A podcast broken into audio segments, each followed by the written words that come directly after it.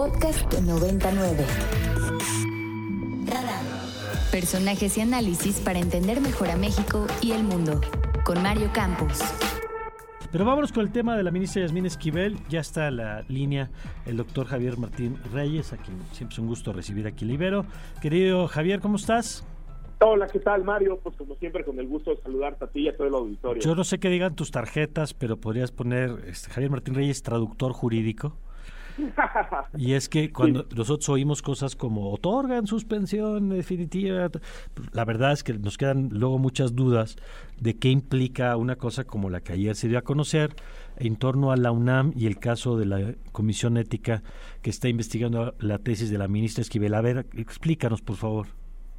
Eh, sí, María, a ver, lo, primero que, que, habría que decir es que si de por sí los procesos judicializados pueden tener sus complejidades, la verdad es que esto se ha hecho un verdadero embrollo, en buena medida por decisiones eh, de, la, de la propia ministra. ¿no? Yo creo que para, para entender en dónde estamos en este momento y qué es lo que viene, es muy importante recordar que en un primer momento la ministra Esquivel nos había dicho con mucha claridad eh, más allá de la evidencia, que yo creo que es contundente en su contra, pero por lo menos lo que ella nos había dicho era que no tenía nada que ocultar, que iba a presentar pruebas muy contundentes para mostrar que ella no había plagiado su tesis de licenciatura y que iba a acudir a las instancias universitarias en las que confiaba para demostrar eso, ¿no? Entonces, mientras nos decía eso, de que iba a seguir los caminos no establecidos por la propia eh, UNAM, Luego nos enteramos que al mismo tiempo lo que estaba preparando era, eh, pues por lo menos una primera impugnación.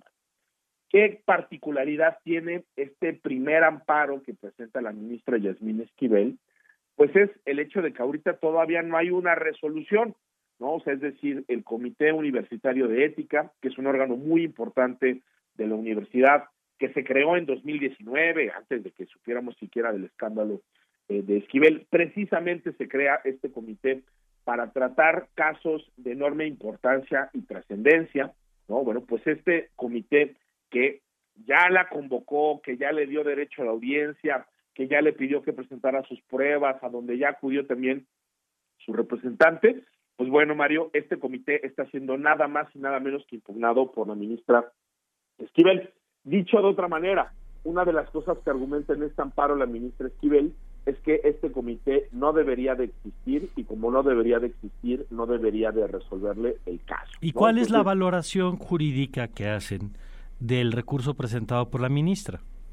Pues mira, a, mí me, me, parece eh, francamente absurdo, Mario, eh, que se piense que una universidad como la UNAM, que tiene autonomía, digamos, por, por, por porque así lo establece eh, la ley y que tiene todas las garantías que otorga el artículo tercero constitucional, entre ellas la facultad de gobernarse a sí misma, pues no pueda crear órganos, imagínate nada más, en una institución académica para valorar faltas, ¿no? Digamos, de, de, carácter eh, ético y académico, como claramente podría ser el plagio de una tesis eh, de licenciatura.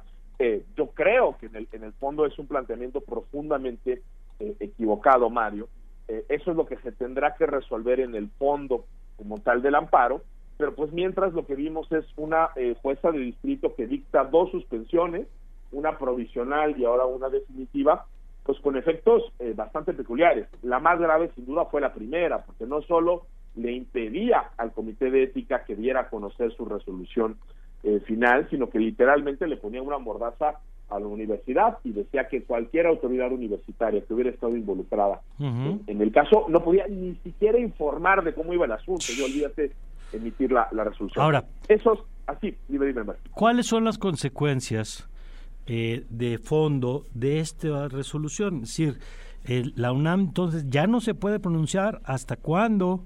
Eh, eso le ata de manos para eventualmente tomar alguna otra decisión sobre un posible retiro o cancelación del título.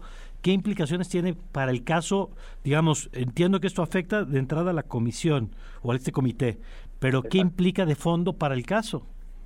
Pues eh, justamente el problema es ese, Mario. Esto lo que hace es que mientras siga vigente esa suspensión definitiva, y no se resuelve el fondo del asunto, que no sabemos además cuándo se resolverá, el comité no se puede pronunciar, que el comité no se puede pronunciar, entonces creo que sería extremadamente difícil ¿no? que veamos alguna otra consecuencia. es decir, creo que el retiro del título ¿no? E, eventualmente tendría que depender de lo que resuelva este comité. Entonces, esto nos deja pues en un verdadero estado ¿no? de incertidumbre, ¿no? Eh, y la verdad, Mario, es que pues a esta novela o esta comedia pues le faltan todavía muchos capítulos. Esta suspensión definitiva que se otorgó en días pasados puede ser impugnada, eso se tardará, ¿no? Este, algunos eh, días, si no es que quizá eh, algunas semanas. Luego hay que esperar, imagínate nada más, a que resuelva, ¿no? Eh, como tal, ¿no? El fondo del amparo de la jueza de distrito. Esa es una determinación que también puede ser impugnada, o sea, digamos, si, si no le es favorable a Yasmín Esquivel, ella podrá este, impugnar y si le es favorable, seguramente, o yo pensaría que la universidad también está controvertida eh, y hay que pensar, Mario, que y, es, y ese es la gran, gran, el gran, gran eh, problema de este asunto, es que ahorita ni siquiera el comité está, está pronunciado. Este es un amparo para que no hable el comité. Entonces, incluso si ese amparo no prospera, de nuevo, ahí se va a tardar, pues todavía faltará la determinación del comité.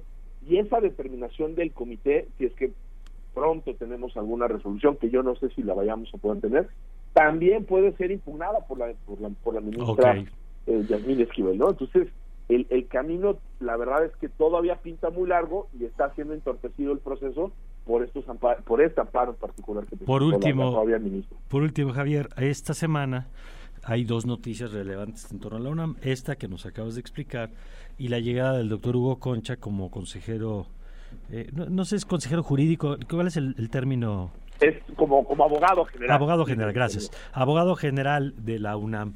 Eh, y que ayer en una entrevista con Azucena Uresti decía pues que no descartaban la posibilidad del retiro del título. La llegada, eh, ¿crees que pueda significar un cambio en la manera en la que se había trabajado el tema internamente en la UNAM?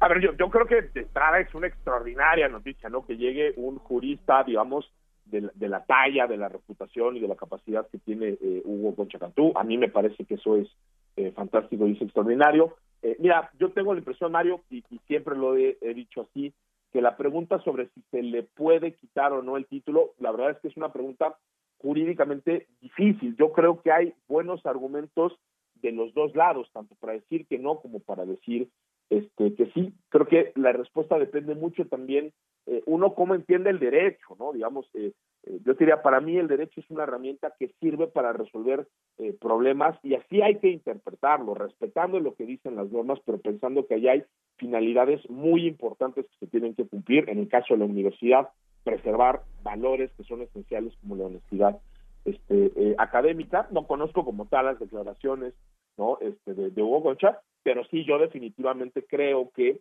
eh, eh, incluso te diría, ¿no? De, el rector cuando sale a dar esta conferencia de prensa hace algunas semanas dijo explícitamente, ¿no? Que se están analizando otras alternativas diferentes a esa posición de decir no se puede hacer eh, nada y yo no tengo duda que una persona como Hugo Concha tiene todo el talento y toda la capacidad para construir de nueva cuenta argumentos que sean jurídicamente sólidos y que al mismo tiempo tengan la posibilidad de resolver, ¿no? En, en, en, buenos términos, y por buenos términos digo, con argumentos jurídicamente eh, sostenibles, eh, todo esto. Entonces yo creo que sí es una buena noticia, creo que sí puede implicar eh, pues un, un cambio, ¿no? Digamos, en términos de cuál es la posición que se adopte internamente, pero hay que decirlo también, Mario, eso podrá suceder siempre y cuando eventualmente el comité de ética se pueda pronunciar y en este momento seguimos atorados con esta suspensión, ¿no? Con, con, con ese tema, ¿no?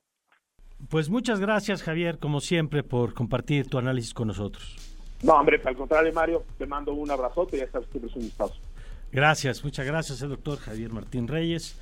Y bueno, pues ahí está la perspectiva sobre este tema.